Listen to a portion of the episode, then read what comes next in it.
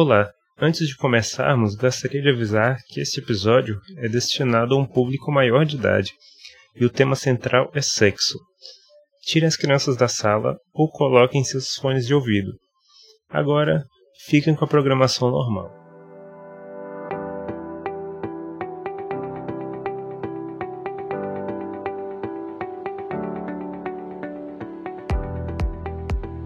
Olá, sejam bem-vindos ao podcast Lógica Autista. No episódio de hoje, vamos falar sobre sexo. Eu sou o Luan, tenho 32 anos, moro no Pará e eu sou o mais santinho dessa, desse episódio. Olá, eu sou a Lili, tenho 33 anos, moro no Rio Grande do Sul, eu sou demissexual e eu quase fiquei 3 anos sem beijar. Uau, eu sou a Thaís, eu tenho 30 anos, eu moro no interior de São Paulo e eu acho que um dos meus instintos é fazer miau miau. Eu sempre tô fazendo esses barulhinhos.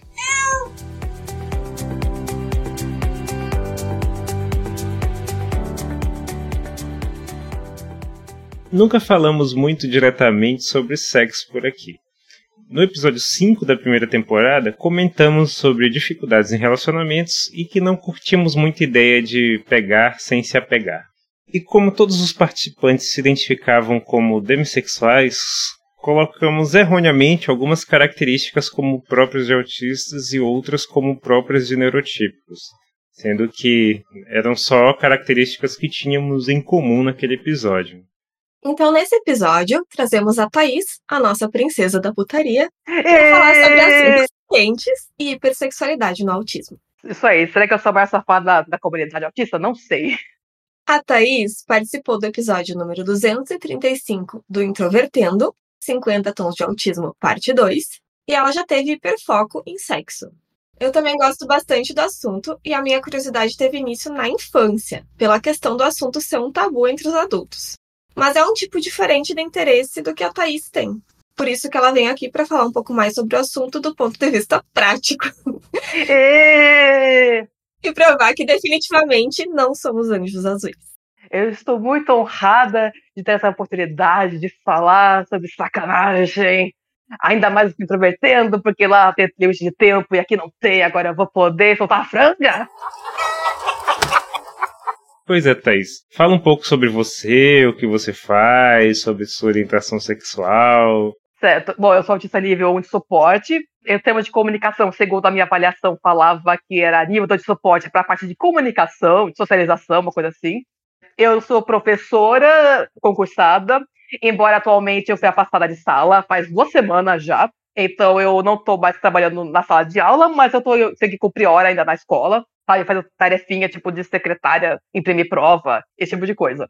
Eu sou ilustradora, estou começando a ser quadrinista, estou fazendo tirinhas, inclusive, sobre autismo. É um trabalho bem incipiente nesse projeto. Eu sou bissexual e eu acho que o principal é isso mesmo. Beleza, só para os ouvintes saberem qual é a perspectiva que a gente vai abordar aqui. E também só reforçar que esse episódio vai ser também sobre o ponto de vista de autistas com baixa necessidade de suporte. Se fossem autistas com uma maior necessidade de suporte, a discussão precisaria abordar vários outros aspectos que não serão abordados nesse episódio.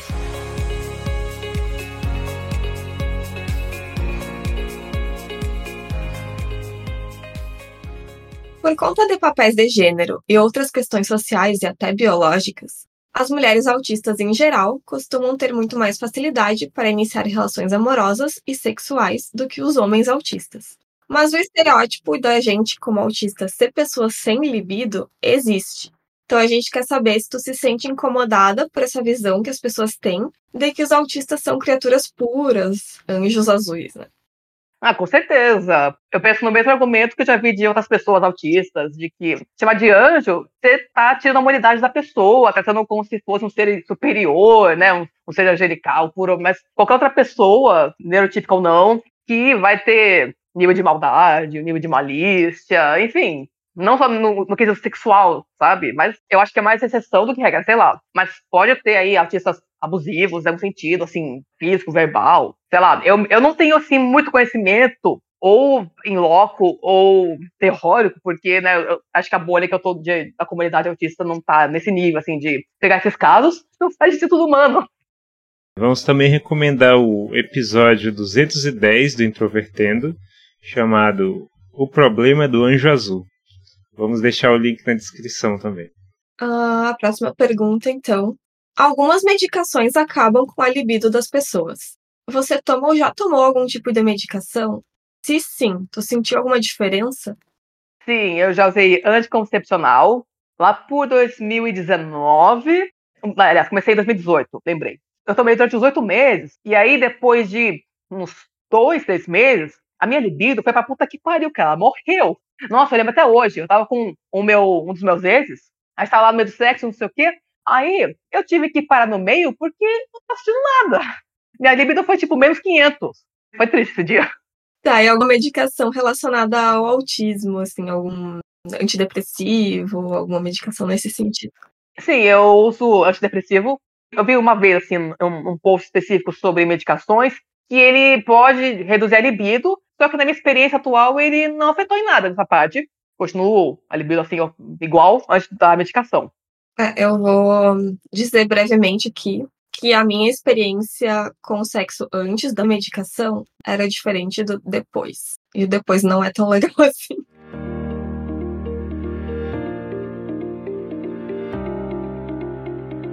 No episódio do Introvertendo que você participou, você menciona que tem hipersensibilidade sensorial. Como esse fator molda a dinâmica no sexo para você? Quais os fatores positivos e negativos disso? Ele molda tudo porque né, eu tenho a sensibilidade, né, a dor, a cheiro, a luz forte, a tato, olfato, né. Olha, se eu tenho alguma hipossensibilidade, desconheço. No máximo é o frio, que eu gosto de friozinho, mas eu não acho que chega ao nível de hipossensibilidade, nível ficar de, só de bermuda a 15 graus. Então, assim, por eu não suportar dor, ter abaixo de tolerância à dor, por exemplo, isso já reduz algumas coisas, tipo, sei lá, BDSM, levar tapão na bunda mesmo, uma focada assim mais forte, entendeu? Quando eu converso com as pessoas, nos aplicativos de, de namoro, o pessoal gosta de coisas mais brutas, né? Mais do que eu. Então, isso já é um corte, tipo, nível de corte com quem eu vou me envolver, né? Com quem eu envolvia também, né? Por outro lado, ser hipersensível não é só desgraça, sabe? Também tem a questão da euforia sensorial, que eu comentei no Introvertendo mesmo, onde eu consigo ter muito prazer com menos estímulos, né? Tipo, ah, uma pressão no lugar certo, na medida certa, eu sinto muito prazer em vários lugares do meu corpo. Eu já tive orgasmos, mas era pouco ortodoxas. Por exemplo, um carinho específico na nuca, ou no couro cabeludo. Eu tenho até uma, uma lista, assim, que eu, que eu construí com o tempo, sabe? A lista de coisas que já, já tive orgasmo. E tem muita coisa, sabe? Ah, tem os clássicos, né? Então, sei lá, sexo oral, penetração. Quer dizer, penetração depende da pessoa, mas dependendo, eu tenho muito prazer também. Ah, já tive até com sexo anal, com fio terra, Coisas pouco ortodoxas, queremos saber. Olha, eu já tive uma experiência, tipo, orgástica, tá, era tipo assim, um dos meus ex, que eu tava com ele, assim, meio que as pernas entrelaçadas, e a gente tava, tipo, num estado, tipo, olhando um no fundo do olho do outro, e o nome disso, inclusive, tem, é trátaca, que é essa coisa de você então, ficar olhando prolongamente ou para alguém, ou para alguma coisa, vamos supor, uma vela, e aí, teve, nossa, foi lindo, era uma ocasião que, tipo, a gente tava assim, com uma música específica, e eu me deu um negócio muito intenso, sabe? Via energética mesmo, sabe? É um negócio meio, meio da yoga, assim. Sim, eu acho que o Prataka é realmente derivado da yoga. Inclusive, eu já tive um, um orgasmo durante uma posição de yoga, uma posição chamada A Ponte. Então, assim, eu já tive algumas experiências não sexuais que teve aí uma descarga de energia, era praticamente orgasmo. Tanto esse caso Prataka quanto a, a yoga. Ah, eu também já tive imaginando que tem a ver com essa questão da, da hipersensibilidade e também do sexo ser mais mental para a mulher, né? Tem muito isso. Algumas dessas experiências que eu tive, que eu citei, né? Que eu tive orgasmo, era mais assim, muitas vezes era o estopim para gozar. Né? Eu já estava aquecida com outros estímulos, e aí esse, era isso que eu precisava para, de fato, gozar, o que, eu, o que eu listei, né? E tu comentou ali que quando conversa com pessoas neurotípicas nas redes sociais de, de, relacionamento é um pouco diferente. Então a gente quer saber agora se tu já transou com outra pessoa autista e qual é a maior diferença em comparação a transar com um NT. Antes de responder, eu lembrei agora que eu também já tive, já tive orgasmo é, fazer um sexo oral pode ter sido ou com estímulo em mim junto ou não, mas eu lembro de um cara, nossa, o pau dele era de um formato assim específico, uma grossura específica, e pegou num ponto assim, do da boca, que era quase tipo um ponto G, tá ligado? Na minha boca. Foi incrível. Não consigo imaginar, mas tudo bem. Não, cara, tipo, eu achava que nada a ver, sabe? Não tinha como alguém ter prazer assim, nesse nível, faz, fazendo boquete. Mas, um belo dia, aconteceu comigo. Então, sobre a pergunta, né? Eu já transei com um cara que eu sabia que era autista. A, a pergunta também juntava neurodivergentes em geral ou só autistas? Pode comentar sobre neurodivergência. É. Neurodivergência em geral. Ah, tá. É porque eu já encontrei com um cara que me disse ser TDAH, tinha toque e eu acho que também tinha bipolaridade. Tá, e tu sentiu alguma diferença em comparação com a pessoa neurotípica? Primeiro que assim, eu acho que quando a gente se envolve com alguém neurodivergente que nem a gente, tem uma conexão, é uma coisa diferente do que quando fosse um neurotipo, né? Porque eu acho que justamente por ser neurodivergente, a gente se entende melhor, inclusive a nível sexual. Uma relação em termos de relação amorosa ou de relação sexual, ou ambos? Sexual, agora amorosa, Talvez, é que como esse meu ex aí, tipo, não tinha certeza que realmente era, então eu não saberia responder totalmente, assim, com muita certeza. Mas eu, mas eu acredito que, bom, se você é neurodivergente também, é mais fácil de entender o outro, ter um pouco mais de empatia, né? Entender quando está em crise, por exemplo, esse tipo de coisa.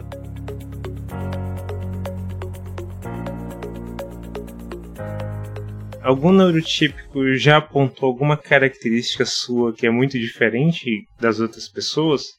Ah, eu acho que o lance de ser sensível, né? Teve uma, mina que eu já saí, e aí ela disse que eu era frágil, porque ela fez um negócio que eu, me incomodou, doeu. Aí eu falei na hora, e aí ela apontou como se fosse frágil, mas não, eu sou, sou, sou sensível. Ah, e também já teve pelo menos um cara, esse, o mesmo do boquete, que falou ah, que eu tinha uma magia, sabe? Eu já, eu já percebi que, pela minha maneira assim, de abordar, quando estou muito interessada, eu invisto na conversa, eu faço perguntas, sou interessada, tipo, genuinamente. É uma coisa que eu faço porque eu realmente quero.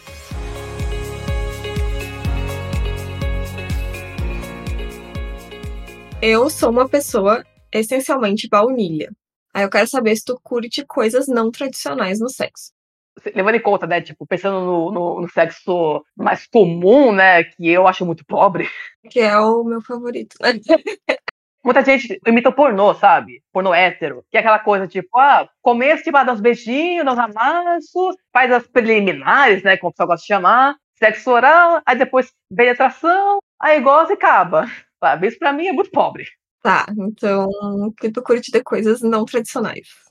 Uma coisa que eu já me interessei muito por um tempo foi era abordagem tântrica, massagem tântrica, que por sua vez vai trazer essa ideia assim mais sensorial, justamente, de explorar com mais, mais tempo, menos pressa, explorar tipo a pele. Tem tipo até, por exemplo, uma massagem chamada sensitive, que é basicamente ficar encostando só a ponta do dedo da pessoa inteira, o mais leve possível. Em seguida tem uma massagem deslizante, que chamam, onde tem mais pressão de fato, pessoa passa, por exemplo, um óleo, mas essa diferença de ter mais pressão. E, bom, eu gosto muito, assim, dessa abordagem, tipo, mais vagarosa. Eu gosto de tipo de sexo que não tem, não tem hora pra acabar. É bastante ligado com essa questão oriental, né, do, do yoga. Do... Eu acho que isso ajuda, sim. Uma coisa que não é tão além, assim, nesse sentido, tipo, ah, quanto a diferença do sexo no Ocidente e no Oriente, mas eu realmente prefiro essa coisa que ah, priorizar a pressão no, no, no, corpo, tipo, ah, eu gosto de sentir o corpo da outra pessoa no meu. Ah, não, não tem isso, tipo, se a penetrou e depois meio que é o, o fim do roteiro do sexo. Não, tipo, ah, volta a beijar, volta a se, se amassar. Inclusive, é, eu esqueci de falar, justamente por eu ter essa questão da a parte sensorial mais aguçada, eu também já tive umas experiências mais transcendentais. Eu já me vi num estado meio meditativo, antes de ter orgasmo sabe? Que a mente meio que esvazia, e eu só tô sentindo as coisas, tô assim, é, é uma presença. É porque realmente está presente no sexo. E aí você aproveita mais, é maravilhoso. Que rolou, tu quer ler essa? Na verdade, você lê.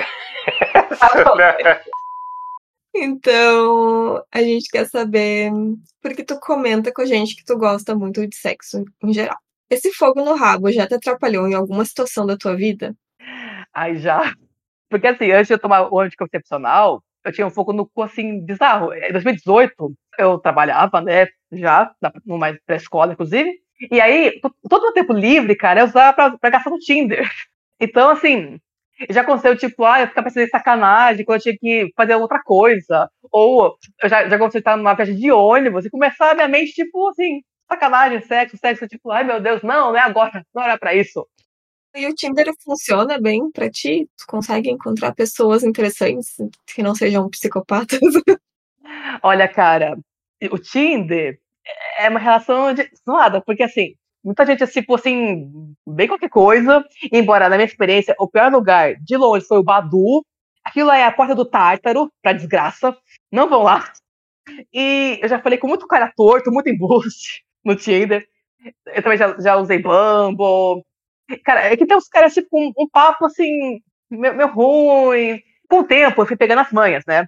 Comecei a perceber os padrões de, de, de fala, de comportamento, pra desconfiar de que o, o cara é, não é uma boa ideia, ou, ou, ou não, né?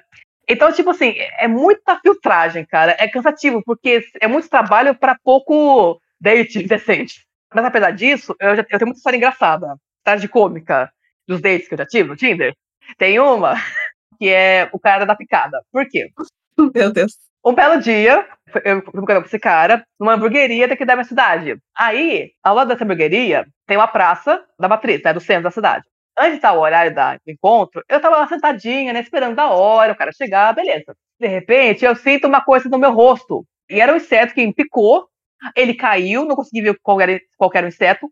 Aí eu fui desesperada correndo em direção à hamburgueria para ver no espelho a minha cara, né? Tava um pouco vermelho e tal. Aí eu fiquei naquela coisa, nossa, será que eu furo encontro e vou pro hospital correndo? Ou eu espero? Não, não sabia o que fazer.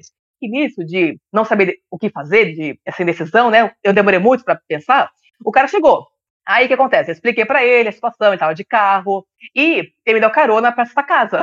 Aí a gente ficou lá, tipo, umas três horas, duas horas no mínimo, esperando alguém me chamar, o médico, né? E assim, tava demorando tanto pra me chamarem que eu tava quase desistindo. Só que aí, quando eu pensei desistir, finalmente me chamaram. Aí a médica que me entendeu falou, passou lá um, um antibiótico pra tomar. Eu tomei o um negócio na veia, né? Pra dor. E a gente voltou pra hamburgueria, comeu, como se nada tivesse acontecido, continuou. E depois veio pra casa. Infelizmente, o sexo foi ruim. Rolou isso. Eu achei que você só tinha ido comer um hambúrguer e pronto. Não, não, fui pra, pra casa, teve sexo, mas foi ruim. O cara não, não se preocupou se eu tive prazer. Aí foi essa coisa bunda. Tipo, a melhor coisa que ele fez foi ter me levado pra essa casa mesmo. A picada do inseto teve mais impacto na tua vida do que a do cara. É, tipo isso, cara. Pra esses caras, assim, que eu, eu contava nativa, eu até dava um apelido, sabe? Eu já, eu já saí com o vegano porco, o mão frouxa, o bate-estaca.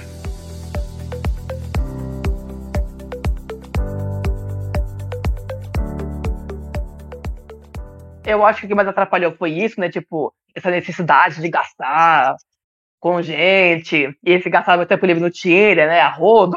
É que eu me lembro era mais nesse sentido. É, a necessidade de mover a vida em torno de conseguir um date, né? Esse meu fogo no rabo, eu já comecei até com. na adolescência, sabe? Só que aí, o que acontecia? Eu subia pelas paredes, e eu não sabia como lidar, né? Eu só tinha como recurso masturbação. E mesmo assim, era difícil. Tanto é que eu comecei a desenhar putaria com 17 anos, pra tentar direcionar esse fogo no rabo. Eu já tive uma época que eu, eu desenhava mais putaria do que não putaria.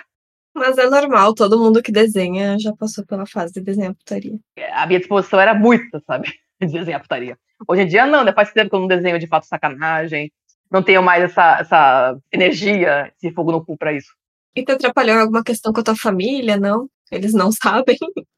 De que parte? É que assim, normalmente a gente não conta pros nossos pais, ah, vou sair com um cara. Eles não sabem. Tipo, eles já, já ficaram preocupados com alguma questão de saúde, de segurança. Então, nesse meu caso não, porque eu moro sozinha desde 2017. Então, eu, desde que isso começou, né, de eu morar sozinha, eu passei a ter liberdade de trazer gente pra cá. E não necessariamente dar satisfação, tipo, né, meus pais não, não sabem da minha vida sexual. Tanto mulheres quanto pessoas com deficiência muitas vezes têm sua expressão sexual negada na nossa sociedade. Você já se sentiu julgada de alguma forma em relação a isso? Eu acho que sim. Eu só não lembro agora de cara em que situação, porque eu acho que também pela maneira que eu me apresento no, no, no da vida, talvez isso já dê uma filtrada, assim, no tipo de, de gente que vai me abordar. Porque, ah, eu não lembro se algum, alguém já chegou, tipo, já falou na minha cara, tipo, nossa, como você é puta, piranha, sei lá. Não... Eu acho que ter uma cara fofa ajuda. É muito mais provável que mulheres autistas se encontrem em situação de abuso sexual do que mulheres neurotípicas, principalmente porque algumas de nós tendem ao overshare. A gente fala de forma muito aberta sobre sexo porque a gente não vê problema nesse tipo de assunto. Eu, por exemplo, costumo ser uma pessoa bem desbocada, mas eu não tenho muito interesse que as pessoas me abordem tentando uma aproximação para um relacionamento sexual. Tu já sentiu que foi mal interpretada ou que viveu alguma situação perigosa por causa disso? Sim. Esse período mesmo que eu falei do fogo no rabo infinito, quando eu tava com muito fogo, eu até me via afrouxando meus critérios de seleção, né, de falar com os caras, de querer apreciar mais o encontro. Felizmente, teve uns encontros que nunca aconteceram, mesmo eu afrouxando os critérios. O que, que seria o bom senso? Você encontrar com a pessoa, num lugar público, né, num, num restaurante, né, só que muitas vezes eu não, eu não faço isso, né? Eu, a pessoa vem direto pra cá. Eu nunca passei, assim, um risco de vida ou de abuso. Até porque, em termos estatísticos, a maioria dos abusos sexuais acontece dentro de casa, né? Pelos pai, irmão, primo, amigo. Quando a pessoa desconhecida é mais improvável, pelo menos estatisticamente, né? Mas seria na questão de, ah, tu tá disposta a ter alguma coisa com a pessoa, e daí, por algum motivo, algum desconforto, tu muda de ideia e essa pessoa não aceita isso. Já aconteceu isso contigo? Não que eu lembre. Já aconteceu, assim, no máximo, ah, eu me senti usada por uns caras, como se fosse, assim, é, eu, é um tratamento que eu consigo imaginar tranquilamente, eles andam pra uma prostituta, por exemplo, sabe? Ah, descarta e foda-se você. Agora, de eu falar, ah, não, não quero mais, e o outro não aceitar, não. É, porque como a gente comenta lá no episódio 3 da primeira temporada, as mulheres autistas realmente elas são mais suscetíveis a esse tipo de coisa, porque a gente não consegue tanto ler a intenção do outro quanto estabelecer esse limite, né? Então a gente é mais vulnerável. Especialmente quando você é criança adolescente, né? Isso. Eu até me dizia, assim, quando eu tava na faculdade, de como era tapada. Tu quer comentar alguma coisa sobre essa época de faculdade e tal? Uh, tu tinha alguma dificuldade de comunicação muito séria? Olha, eu tive muitos problemas de socialização, sempre tive dor de cabeça com grupo. Tinha grupo que eu, eu fazia um trabalho lá que era obrigatório fazer em grupo, e depois eles não queriam mais. Minha autoestima tava na lama, né? Tava muito pior na época, tava mais gorda.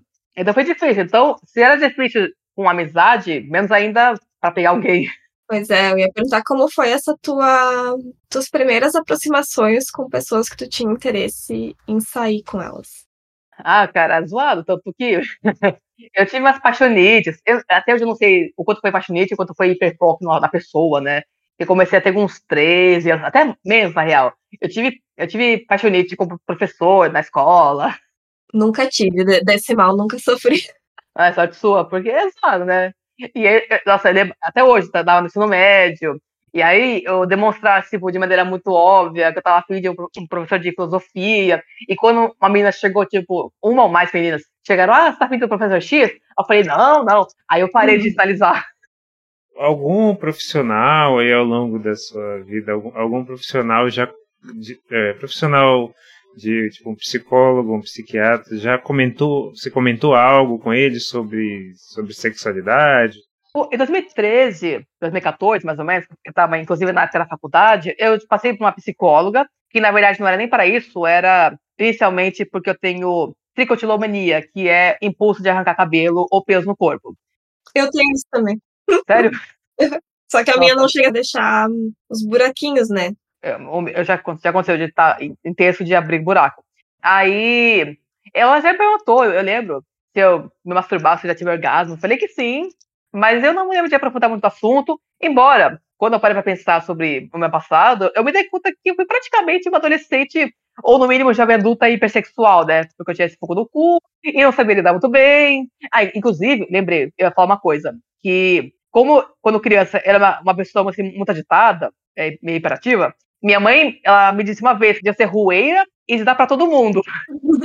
Credo. Eu achava que eu dava para todo mundo. Eu acho que era justamente por eu falar as coisas de maneira muito escancarada, muito aberta, assim, de uma maneira inadequada socialmente. É, que tem essa expectativa de que a mulher seja mais recatada, né? Tinha, né? Antigamente. Acho que hoje em dia a gente tá um pouco mais segura em relação a isso. Mas não muito. Sim. E também, assim, o, no meu caso, pelo menos, eu tive a sorte da minha mãe não ser conservadora. Tipo, ela, ela deu uma educação sexual, que não é, foi perfeito, mas foi melhor que a média, não foi terrorista. Tipo, ai, se você transar vai engravidar, vai pegar doença. Mas foi, tipo, uma coisa relativamente hum, libertária, vamos dizer assim. Sim, saudável, no caso. É, sabe? Tinha uma conversa mais aberta, mais direta nesse ponto, assim. Tanto comigo quanto a minha irmã. Mas ela também tinha esse medo, como ela falou, de eu pra todo mundo. Tá, mas então, quando tu chegou a conversar com o profissional sobre isso, ele não apontou nenhum problema nisso. É uma característica tua. Não tem nenhuma disfuncionalidade ligada a isso, né? Até porque, pelo menos na época, eu acho que não foi muito o assunto que eu me aprofundei. E assim, hoje em dia eu tenho uma outra psicóloga, né, que eu converso com ela tem mais de um ano e meio, talvez, quase um ano e meio. Ela já me contou de, de uma mulher, acho que era um caso mais extremo, que ela via pornô, tipo, até durante a sessão de, de com, ela, sabe, conversando com ela, via pornô, assim, no, no tablet. Ou ela fazia academia e tinha que fazer pausa para se masturbar no banheiro da academia. Uhum, é, daí é uma questão patológica, né? Ninfomania mesmo, eu acredito. Ah, essa questão de ser esperado que a mulher tenha uma vida sexual menos ativa do que o homem na nossa sociedade, né? E tem toda essa relação com a questão do julgamento, que às vezes a gente é ensinada a não se expressar nesse sentido. Só queria comentar isso mesmo, que tu tem uma liberdade maior em falar do assunto e que é importante colocar que a mulher também tem interesse em se relacionar sexualmente, em atingir essa liberdade sexual, né? Que não é uma característica ligada à questão do masculino, como é acreditado até hoje na nossa sociedade. Sim, é, é basicamente reflexo da nossa opressão sexual que está aí desde tempos imemoriais, talvez. E aí, uma das questões que eu quis te trazer aqui para gravar essa temática foi que a gente está em pontos diferentes desse espectro da expressão sexual. E que tudo isso é considerado liberdade sexual. Tanto eu sou um pouco mais. Não é recatada, eu expresso menos isso, sabe? Verbalmente eu expresso mais, mas uh, na prática eu expresso menos.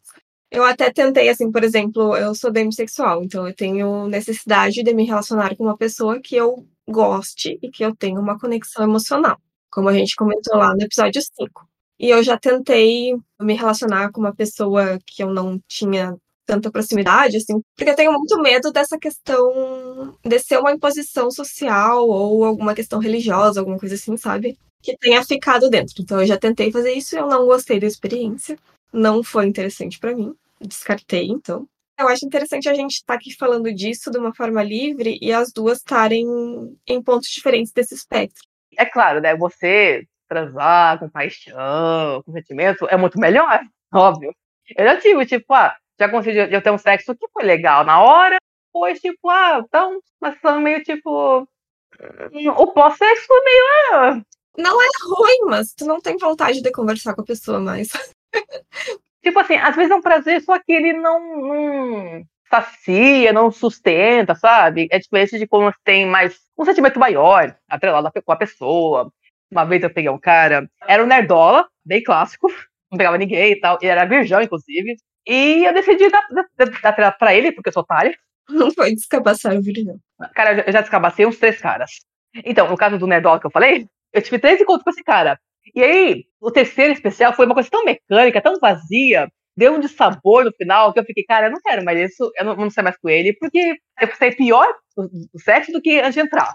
Pois é, essa é a minha sensação, assim, eu não, não preciso nem ter uma relação sexual, pode ser um date para tomar um café. Se não tem a conexão, eu já acho que, assim, perdi meu tempo aqui. Às vezes a química não bate, o santo não, não bate, né? Mas acaba, por exemplo, já, já, já, deu uma, já deu uma forçadinha, tipo, no envolvimento e também não desce, é, é ruim. É, às vezes tu acha que, assim, a, a pessoa é uma pessoa mais tímida, que talvez desenvolva um pouco saindo um pouco mais com a pessoa, e às vezes não é isso, só não funciona, né? É, realmente tem uns casos que, assim, não vai. Você tenta, é. mas não vai. Infelizmente, eu acho. Ou não, depende.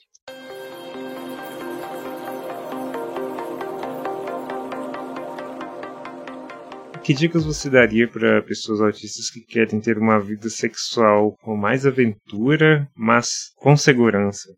Eu acredito de que a primeira coisa mais importante é saber ter prazer sozinho, saber onde você tem prazer, com o que, o que, que você gosta e não gosta, muito importante essa parte, até para você conseguir sinalizar para outra pessoa que vai conversar, eventualmente, sobre isso. Você ser franco sobre essas questões. Que nem no meu caso, eu aviso a minha acessibilidade, a tal XY, o que, que para mim não desce, como a questão da dor, os seus próprios limites, né? Muito importante essa parte também, sobre os seus limites, para poder comunicar o outro também e avisar, porque para mim já acho que dependendo da pessoa, é claro, pode ser questão de prática, às vezes tá meio travado, pode precisar da ajuda do outro, de estar lá no meio do sexo e avisar, tipo, ah, acho que tá doendo, não gosto assim, vai mais devagar, mais pressão. Comunicar durante o sexo é importante, às vezes pode ser bom comunicar com outra pessoa.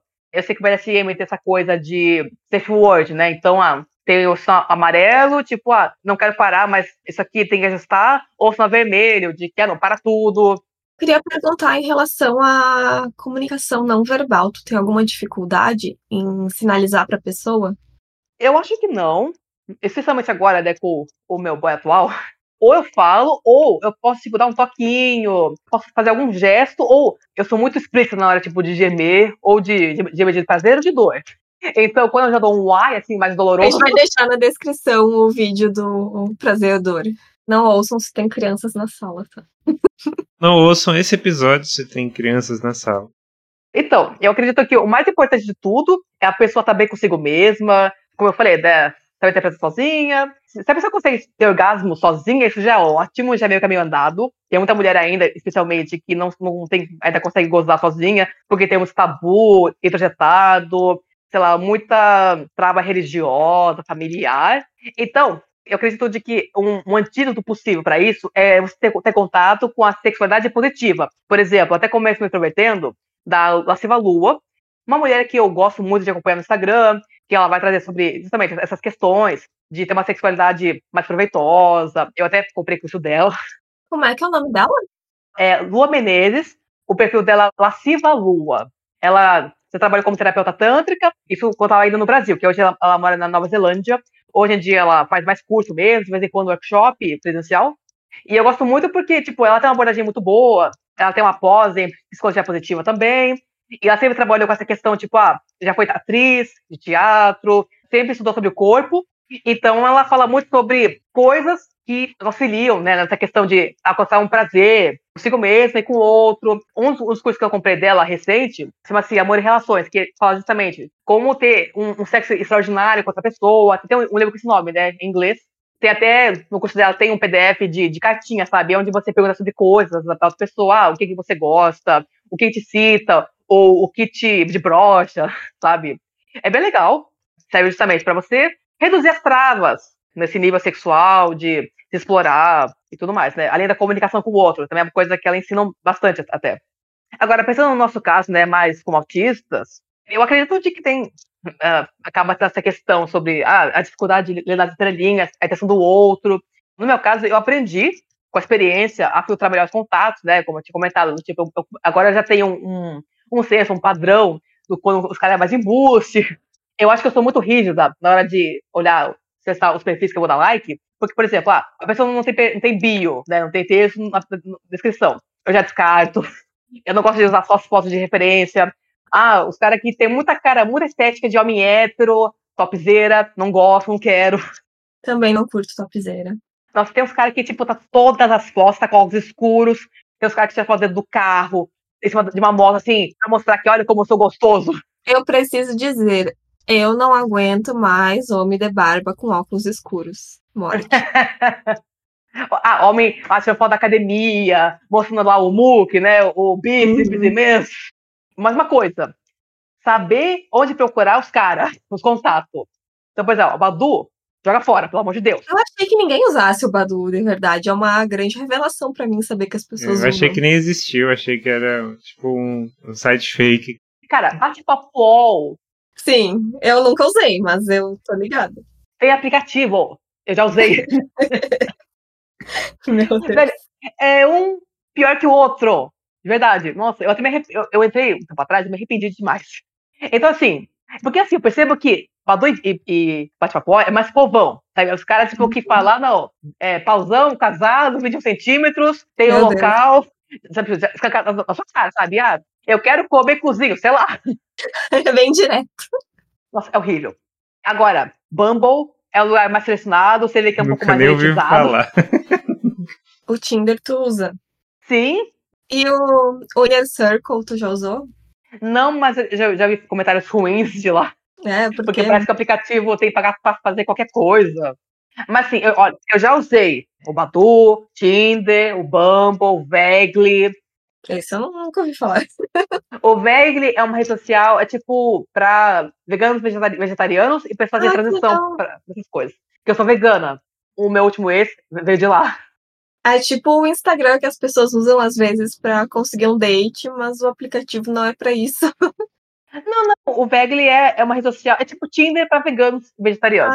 Ah, ele é direcionado para relacionamento, então. Para conhecer pessoas, né? Para conhecer. É, eu achei que era mais, tipo, conhecer pessoas no sentido de amizade, sabe? Ah, você pode. Tem gente que diz lá que é só, pra, só quer amizade, mas você dá os pega. Normal. O Instagram não é exatamente feito para conhecer pessoas, né? É, ele é para mostrar coisas. Mostrar coisas para as pessoas a pessoa vai lá, posta foto de biquíni e os caras mandam foguinho no story pra mostrar, olha, tem interesse. É, o meu às, às, vezes acontece de um cara X me adicionar, aí curte, tipo assim, eu quase não tenho foto minha, eu tenho uma foto de paisagem, gato, comida. Daí a pessoa vai lá e curte as cinco fotos que tem na minha cara. Aí eu não dou bola. E a pessoa para de me seguir. Isso acontece direto. Isso que eu curto logo todas. É, a Lua curte todas as minhas fotos. Ó, já aconteceu comigo assim, quando eu tinha meu Instagram anunciado no, no Tinder, os, alguns apareciam, né, que eu não dei like, né, não dei match, e pra dar oi, assim, não, a pior coisa, cara, os caras mandam oi e fica nisso, ninguém se, não se apresenta, não, não fala quem que é, de onde veio, que come.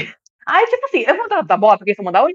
É tipo dar bom dia no grupo da firma e não falar o que quer. Odeio. Nossa, cara, tipo, fala quem você quer. Não, fala. Você primeiro se apresenta. Eu não tenho bola de cristal, porra. O bom dia no grupo da firma é a pessoa tipo, batendo ponto, só tipo, ó, bom dia, né? Exato. Bom dia, tô aqui. É, acordei, Sim. estou de pé.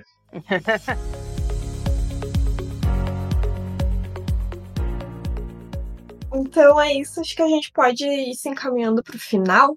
Eu queria ressaltar o que eu já comentei antes, que eu quis chamar a Thaís aqui para a gente conversar sobre esse assunto, porque nós somos diferentes.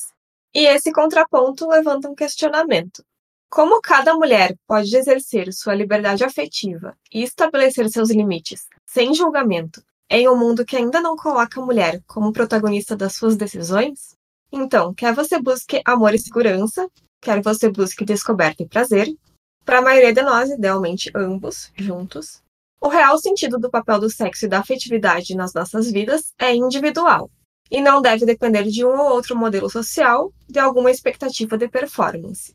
No caso, hoje em dia, a gente tem muito essa sociedade hipersexual que coloca a necessidade da gente expressar uma hipersexualidade que às vezes não é da pessoa. No caso, eu quis chamar a Thaís aqui porque é uma característica dela, não é uma coisa que veio de fora. E no meu caso, um modelo social que me aprende é esse modelo da monogamia, né? Da, da expectativa do, de encontrar um parceiro só e ficar com aquela pessoa e tal. E também é uma coisa minha que não vem de um modelo social. E respeitar esse espectro é a verdadeira revolução sexual. Tu respeitar a decisão da mulher do que ela quer fazer. Então, para quem tiver curiosidade sobre o assunto sexo, a gente vai deixar os links dos episódios relacionados na descrição. Principalmente os episódios sobre autismo e sexualidade do Introvertendo, que tem muito mais coisa lá também, no episódio que a Thaís participou. Ela comenta um pouco sobre a questão da pornografia, né, que a gente não trouxe aqui. Então vocês podem complementar esse tema escutando esses episódios, ok? Agradecemos a presença da Thaís nesse episódio. Thaís, tu quer falar alguma coisa antes da gente encerrar? Bom, é isso, como você falou, né? Dessa, esse espectro assim, de possibilidades. Gente que é sexual, gente que é piranha que nem eu, demissexual, é, safada sexual mesmo. A demissexualidade está incluída num termo guarda-chuva que é a sexualidade. Então, assim, tecnicamente, eu estou incluída como uma pessoa assexual. Tem pessoas assexuais que elas têm rejeição ao sexo e tem pessoas que não têm. No caso, eu prefiro me relacionar com pessoas com quem eu tenho um vínculo afetivo. Mas assim, não é que eu tenha uma rejeição à ideia do sexo. Tem pessoas que têm isso. Eu acho que seria interessante a gente trazer uma pessoa assexual nesse, nesse ponto mais extremo do espectro, fazendo esse contraponto com a Thaís também uma hora. Uhum, uhum, uhum. Sim. É, chama pra um debate, né? Tô brincando. Oba! Uma piranha conversa com a sexual. Olha o que aconteceu. Não tem um canal que faz essas paradas, tipo, ah, um ateu conversa com um crente, um padre, sei lá. É, porque eu tô encaixada nessa sexualidade, mas não é essa sexualidade estrita. Eu tenho essa, essa brecha para exploração e, e, entendimento, né, do que eu gosto nesse sentido. Então é isso, Thaís, tu quer completar com alguma coisa? Só, eu não comentei de algumas coisinhas só, tipo, que eu tenho a síndrome do ovário policístico, o que também influenciou na questão de autoestima e me envolver com as pessoas, que eu tenho pelos no corpo, sabe? Eu tenho exotismo, que é ter pelos nas costas, nos ombros, na cara, igual barba mesmo. Uh, essa questão da dor não tem relação, talvez, com a síndrome do ovário policístico?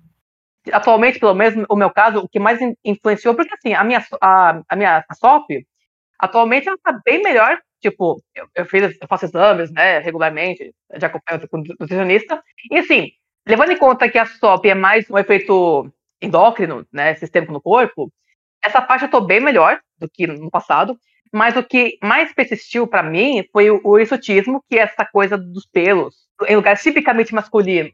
E aí, por exemplo, tem gente que ah, odeia pelo, tem nojo de pelo, já avisa às vezes no perfil, né? E aí, às vezes, eu aviso, tipo, olha, gente, por exemplo, eu aviso no meu no lá, ah, eu tenho pelo no corpo, você não gosta? Tchau. Mas isso aí é uma questão que vem da pornografia também, né? Ai, sim. Ai, não, cara, pornografia é um caralho, velho. Nossa, que de serviço. Que de serviço. Isso aí já é um outro tema, daí escutem no introvertendo. Mas a questão da síndrome do ovário policístico, tu resolve com hormônio, com anticoncepcional? Como é que funciona isso? Eu já usei anticoncepcional e, bom, eu lembro que ele, ele influenciou muito pouco nos meus pelos, porque ela, ela fala, tipo, ah, não, você usa a pílula para regular, mas na verdade ele só camufla sintomas. Tanto que quando eu parei, voltou, tipo, nossa, eu lembro que eu virei uma poça de óleo na minha cara, demorou um tempinho assim para voltar ao normal. Agora, o que realmente me ajudou foi, eu tive uma, uma reeducação alimentar, eu passei a comer muito melhor desde 2020, quando, que também foi quando eu veganizei a minha alimentação.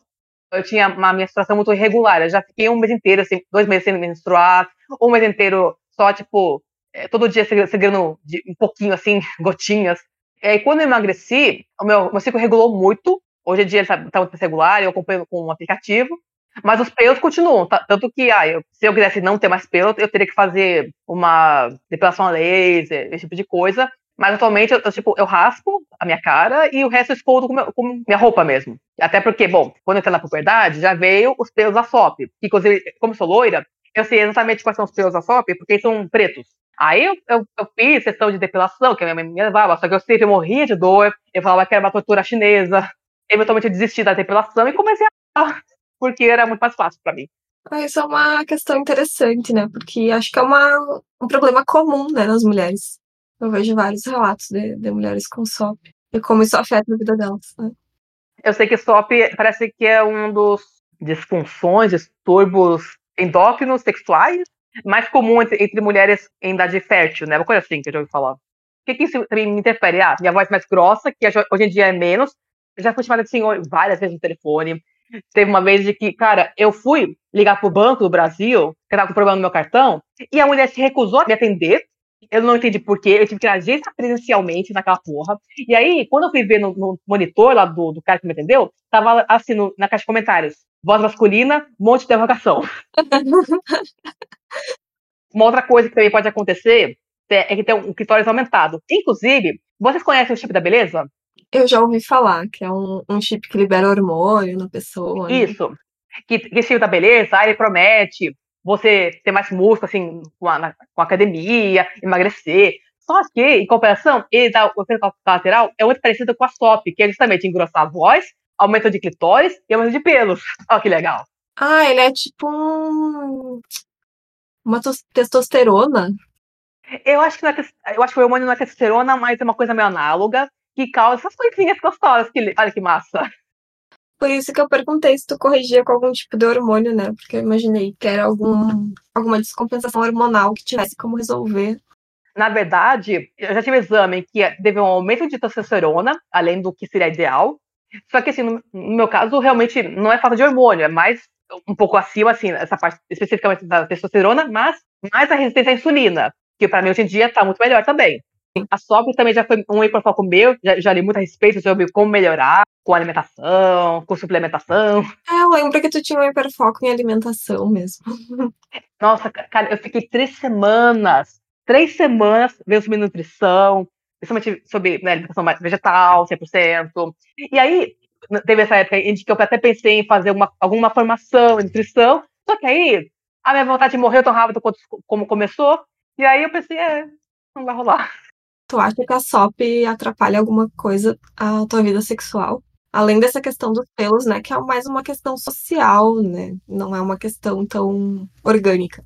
A questão da SOP interferia mais antigamente, quando eu tinha mais vergonha do meu corpo e dos pelos. Eu já encontrei com um cara, tipo, em 2014, que eu conheci no OK Cupid, especificamente. e eu lembro que ele falou que quando ele viu minhas costas, ele até se assustou, porque até hoje minha costa é bem peluda, né? Tem os pelos escuros e tal. Mas hoje em dia, é uma coisa assim que eu não tenho mais problema, eu, eu acho bem, eu aviso, tipo, se eu falo com alguém que odeia pelo, e eu mostro os meus pelos e a pessoa não gosta, aí já é um filtro, né? Tipo, ah, tchau. Mas alguma coisa orgânica não te atrapalha em nada, assim, tipo, uh, baixo aumento do libido. Não, tipo, a minha libido. Dor, assim. o que mais influenciou realmente foi a questão da, da pílula, quando eu tomei, em 2018. Tanto que ela nunca mais foi a mesa, nunca mais tive aquele puta fogo no rabo. como foi antes da pílula. Tipo, eu demorei para recuperar. É claro, também tem os fatores da vida, né? Que influencia diretamente, é, depressão, porque eu, eu, tenho, eu já tive muita ansiedade e depressão. Então, é claro que é mais difícil de você manter a libido em cima. Sim.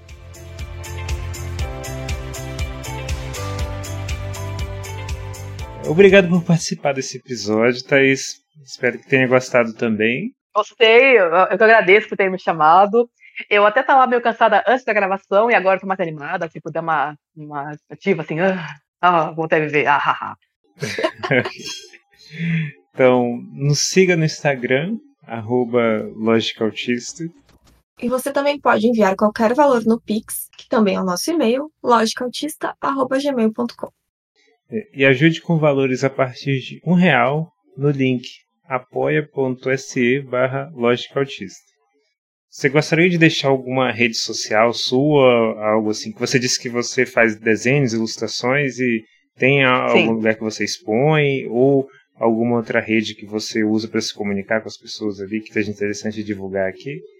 Sim, eu tenho meu portfólio principal, que é tfantone.artstation.com. No Instagram eu sou Thaís Fantoni, é fácil me encontrar.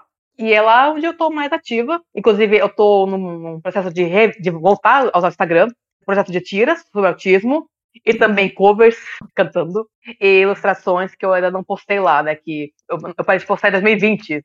Então sigam a Thaís. E... e fiquem ligados nas tirinhas que ela vai fazer sobre autismo. E... Sigam eu, isso aí! E se vocês encontrarem a Thaís no Bumble ou no Badu. Não, Badu não, não, não. Sejam topíssimos com ela. E... Já estão avisados aqui. e é isso, obrigada. Até o próximo episódio. E se cuidem, usem proteção e tudo mais. Beijinhos. Beijinhos. Tchau, tchau. Tchau.